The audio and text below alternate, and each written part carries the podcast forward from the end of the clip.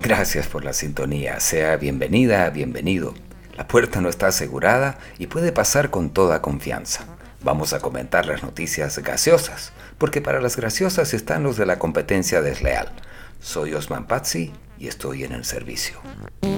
Un repaso al microclima electoral. El pronóstico del clima electoral se presenta despejado en el frente izquierdo con una ligera brisa proveniente del norte, con el reporte del Washington Post y el consiguiente clima favorable en esta zona, cuyos habitantes podrán sacar al sol la ropa popí de fraude y esperar que las condiciones favorables asoleen la vestimenta golpe de estado. En la región derecha la sequía va en aumento y no existen probabilidades de precipitaciones de adherencias al autoproclamado único partido de derecha, ADN, que no termina de enterrarse ni de desenterrarse. Un poco más al centro, el pastor cristiano Chi soporta vientos leves que al originarse en el propio partido toman la forma de un remolino de intensidad moderada y todo porque la disputa vicepresidenciable del FPB es más encarnizada que la propia elección nacional. Entre tanto, vientos calmos soplan en la dupla recontra confirmada de Camacho y Pumari tras la falsa alarma de tempestades anunciadas para el miércoles de ceniza, que se convirtió en un día de miércoles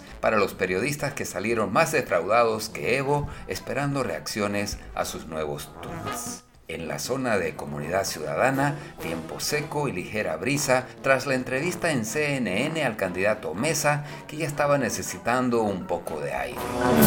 En el partido gobernante, que espera lavar con una lluvia de obras públicas la incómoda imagen de transitorio, está soportando un aluvión de memes desconsiderados después de que se filtrara oficiosamente el spot propagandístico de la limpieza en casa con la presidenta sacudiéndose del polvo de demócratas tan pegadizo como molesto que dicho sea de paso, el parecido que tiene con el spot usado por Raúl Alfonsín el siglo pasado es mera casualidad. Soplan vientos fríos en el frente de Tuto y Tomasa que deben estar buscando desesperados cómo volver a la palestra aunque sea al modo efímero de Pumari. Las precipitaciones son ligeras en el Tribunal Supremo Electoral en contraste con las registradas en días pasados antes del bullicio por la inhabilitación de Evo Morales. El pronóstico para los próximos días, cielo nublado con probabilidad de chubascos aislados, tras la pericia del audio que incrimina al expresidente,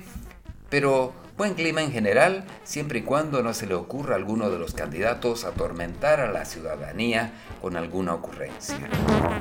Ahora nos despedimos porque nos están tocando la puerta. Hasta pronto. Cualquier parecido con la realidad no es casualidad.